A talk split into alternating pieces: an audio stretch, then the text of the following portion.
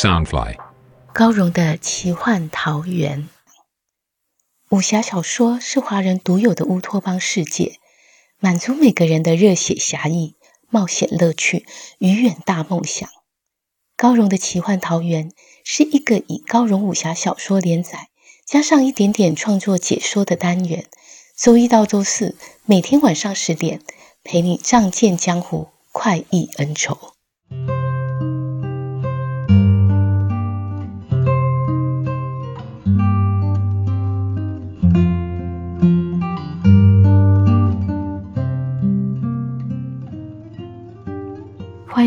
高荣的奇幻桃源。大家好，我是高荣。休息了一个月，今天是我们这个节目第二季的播出。《残天阙》是一部双男主角的魔幻武侠，以各方势力角逐中州为背景，风小刀和月孤雁的故事为主线，来反映当今世代的一些状况。大家还记得第一季的故事吗？我来做个前情提要。主角风小刀出生于黑风寨这个土匪窝，但黑风寨很快就被魔界剿灭了。风小刀的父亲也被一名魔小孩杀了。从此，他心中立定志向，要除灭魔界。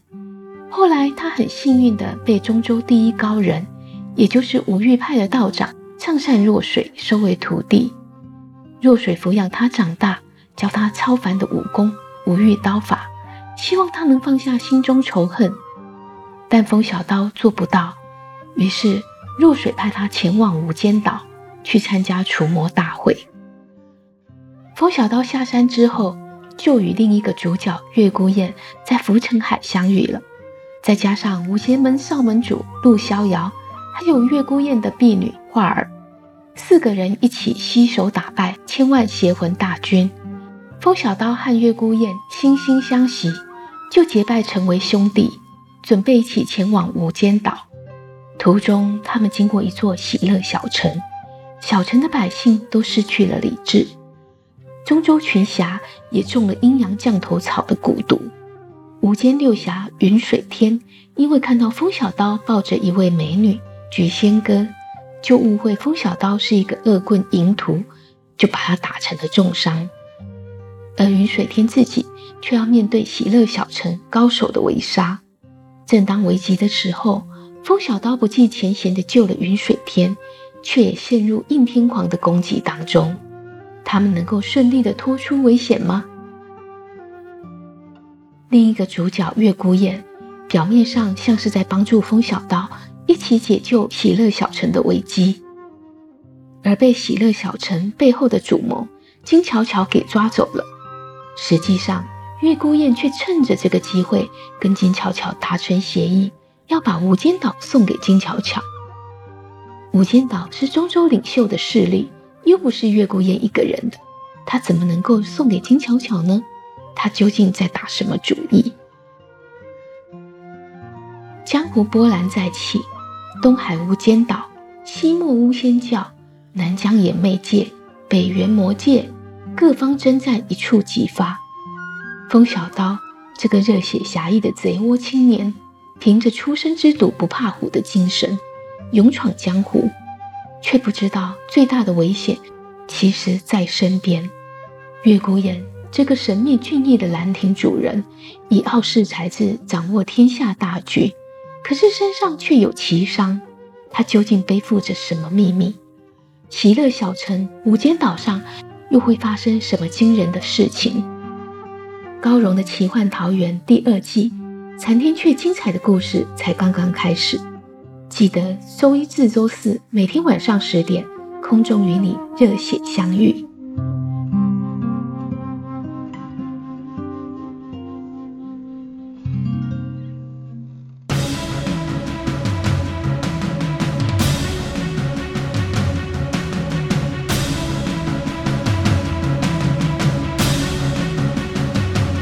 东方云海空复空，无间出没空明中。藏瑶浮世生万象，化外无物谁为雄？天下豪杰不易逢，但求知己道相同。自言住处连苍云，别号东海第一峰。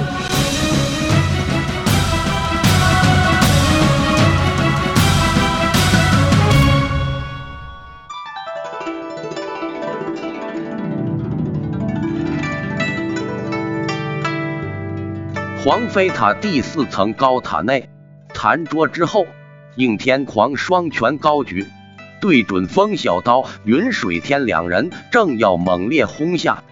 唰，塔内六十四排金盘烛火一起亮了起来，众人的眼睛受到烛光一刺，伸手稍顿，同时空中传下一声娇喝：“金神娘娘神令，收兵！”应天狂双拳已然轰落，菊仙哥忧急之下，情不自禁的紧紧抱着风小刀。应天狂忽然见到这娇滴滴的绝世美人，虎目大亮，倏然变招，双拳大张为爪，往菊仙哥身上抓下，一得手即施展轻功飞奔离去。菊仙哥尖声嘶叫：“啊，你这恶人，快放开我！”快放开我！风小刀大是惊骇，急得想起身救人，一运劲却颓然瘫倒，几乎昏厥。云水天飞身挺剑，刺向应天狂背心。应天狂将菊仙哥甩到背上抵挡。云水天一惊，长剑急缩，脚步微顿，已追之不及。应天狂、武上墨、阴阳双仙一干人等扬手破开塔窗，纵身往塔外跳下。穿过窗缘的刹那，将掌中玉藏的金钩挂住窗棂，垂绳而下，身子再顺绳滑落。众人本有轻功，一下子就退得干干净净。云水天无法想象菊仙哥这柔弱女子落入应天狂恶贼手中会如何凄惨，急道：“我去救人。”他也借着场所迅速溜下塔追去。云水天落地时不见应天狂的踪影，正踌躇间，月光映照地面，现出参差脚印，便寻印追去。每到一个岔路，足印就越来越少。显然，应天狂等人是分道扬镳。云水天连忙蹲伏在地面，仔细观察，见其中一双足印特别大，判断是应天狂的行迹，就飞快追上。他循着应天狂的脚印，渐渐的追进一座山棕树林里。林中月影点点疏落，弥漫着浓浓树香。前方一个巨大身影错身林间，飞奔前行，果然就是应天狂背负着菊仙哥。云水天见应天狂落了单，心中大喜，正要提气急追，眼前却忽然一黑，双腿发软的摔跌在地。想不到竟然中了厉害迷香，原来这山棕树香特别浓烈，迷香渗入树香之中。就不易被发现，而应天狂正是以菊仙哥为饵，引诱他前来。过了半日，云水天悠悠行转，耳边传来女子低低啜泣声。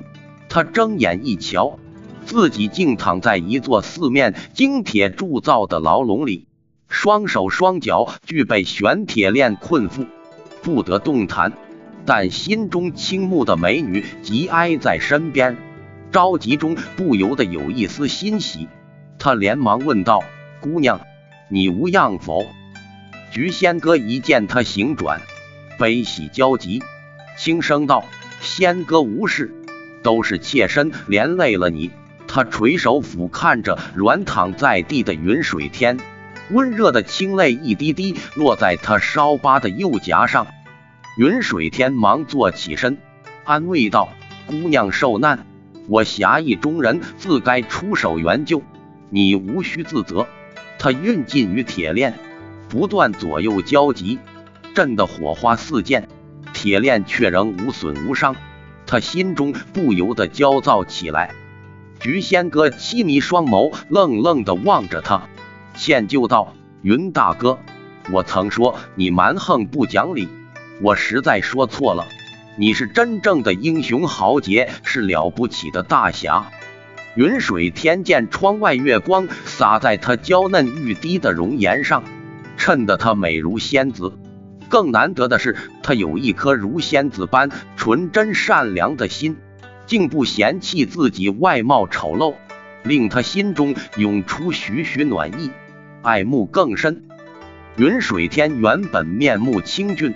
又是因为身体瘦弱，常被人欺侮，以致有一次被滚烫的油水泼中，而毁了半边脸颊。后来他进了无间习武后，十分刻苦自立，且对人很硬，发誓绝不再让人欺侮。但他内心其实十分自卑，对女子也不敢奢望，早已打算一生孤独。无间的训练使人精炼冷静，他从前未尝情爱，也不以为苦，只是不知为何，打从第一眼见到这千娇百媚的女子，总使他英雄气短，心神俱醉，就像堤防上的一点破口，一点一滴的溃决他的心墙。云水天见菊仙哥不停落泪，心中怜惜，道。姑娘莫担心，在下定会尽力相救。菊仙哥叹道：“能有什么法子呢？咱们被困在这暗无天日的黑牢里，风大哥定然找不到。如果他在这里就好了，他总是能救我出去。”云水天听他提起风小刀，心中升起一股妒意，一时默然不语。菊仙哥颤声道。我听他们说，明早就要把我们练成稻草人。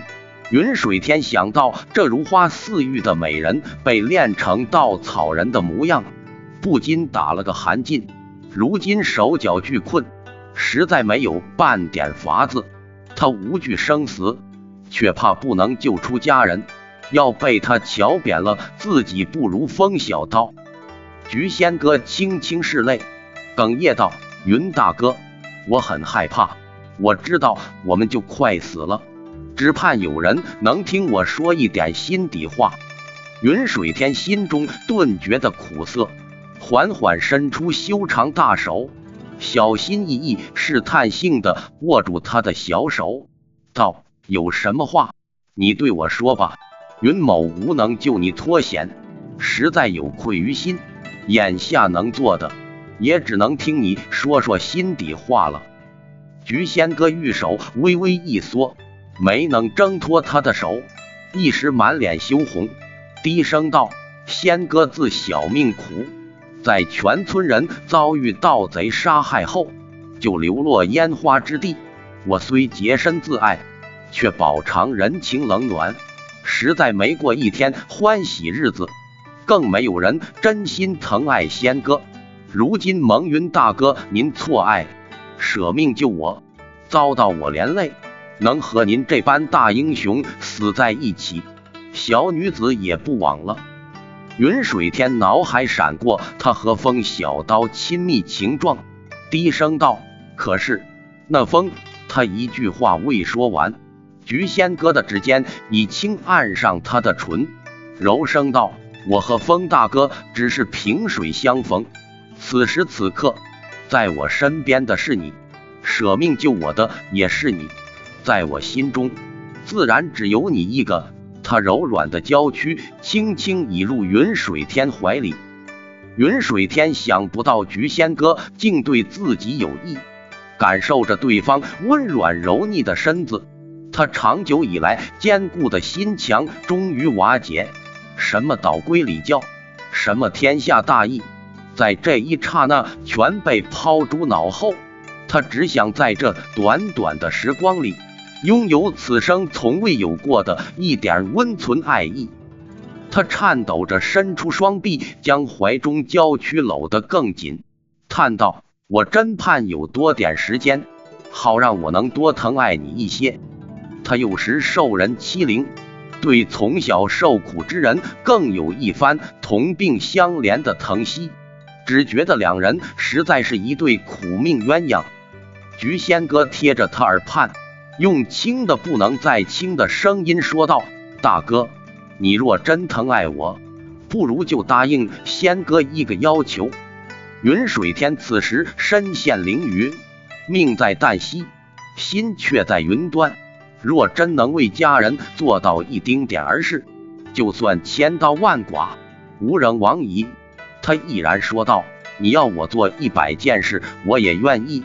只可惜我现在什么也做不了。”菊仙哥温柔一笑，道：“我不要你做一百件事，只要做一件事就够了。”云水天问道：“什么事？”菊仙哥羞赧道：“我方才说了，我这一生从没有半天欢喜的日子，没人真心疼爱我，不如你把这一生的欢喜和爱全给了我吧。”云水天听他说着情人间的柔情蜜语，心中激荡，大声道：“那是自然，咱们若能死里逃生，我所有一切也全给你。”菊仙哥一双柔软玉臂勾缠着云水天颈项，扬起小巧艳丽的俏脸，眨着水亮双眸，犹不放心的撒娇道：“你把欢喜和爱给人家之后，这一辈子就再也没有欢喜和爱了，你可不能反悔哟。”云水天坚定道：“别说我今生无悔，再有来世，我也会一直疼爱你。”生生世世绝不后悔。他鼓起勇气，颤抖着低下头去，轻轻贴近那艳嫩如花瓣的朱唇。他从未想过能一亲芳泽，此时只觉得就算立刻死了，也万般值得。云水天低下头，想要一吻佳人，却不知道菊仙哥在他背后悄悄地伸出右手二指。弯曲成钩，倏然点落他的头窍阴处，指尖更射出两道至阴至奇的劲力，直透入云水天的脑心。瞬间，云水天感到脑袋似被雷电击中，全身痛麻难当。他闷哼一声，双眼突出瞪视，涌现不可置信的绝望。眼前一张娇弱垂泪的脸庞。逐渐泛起一丝冰冷笑意，直寒透人心骨。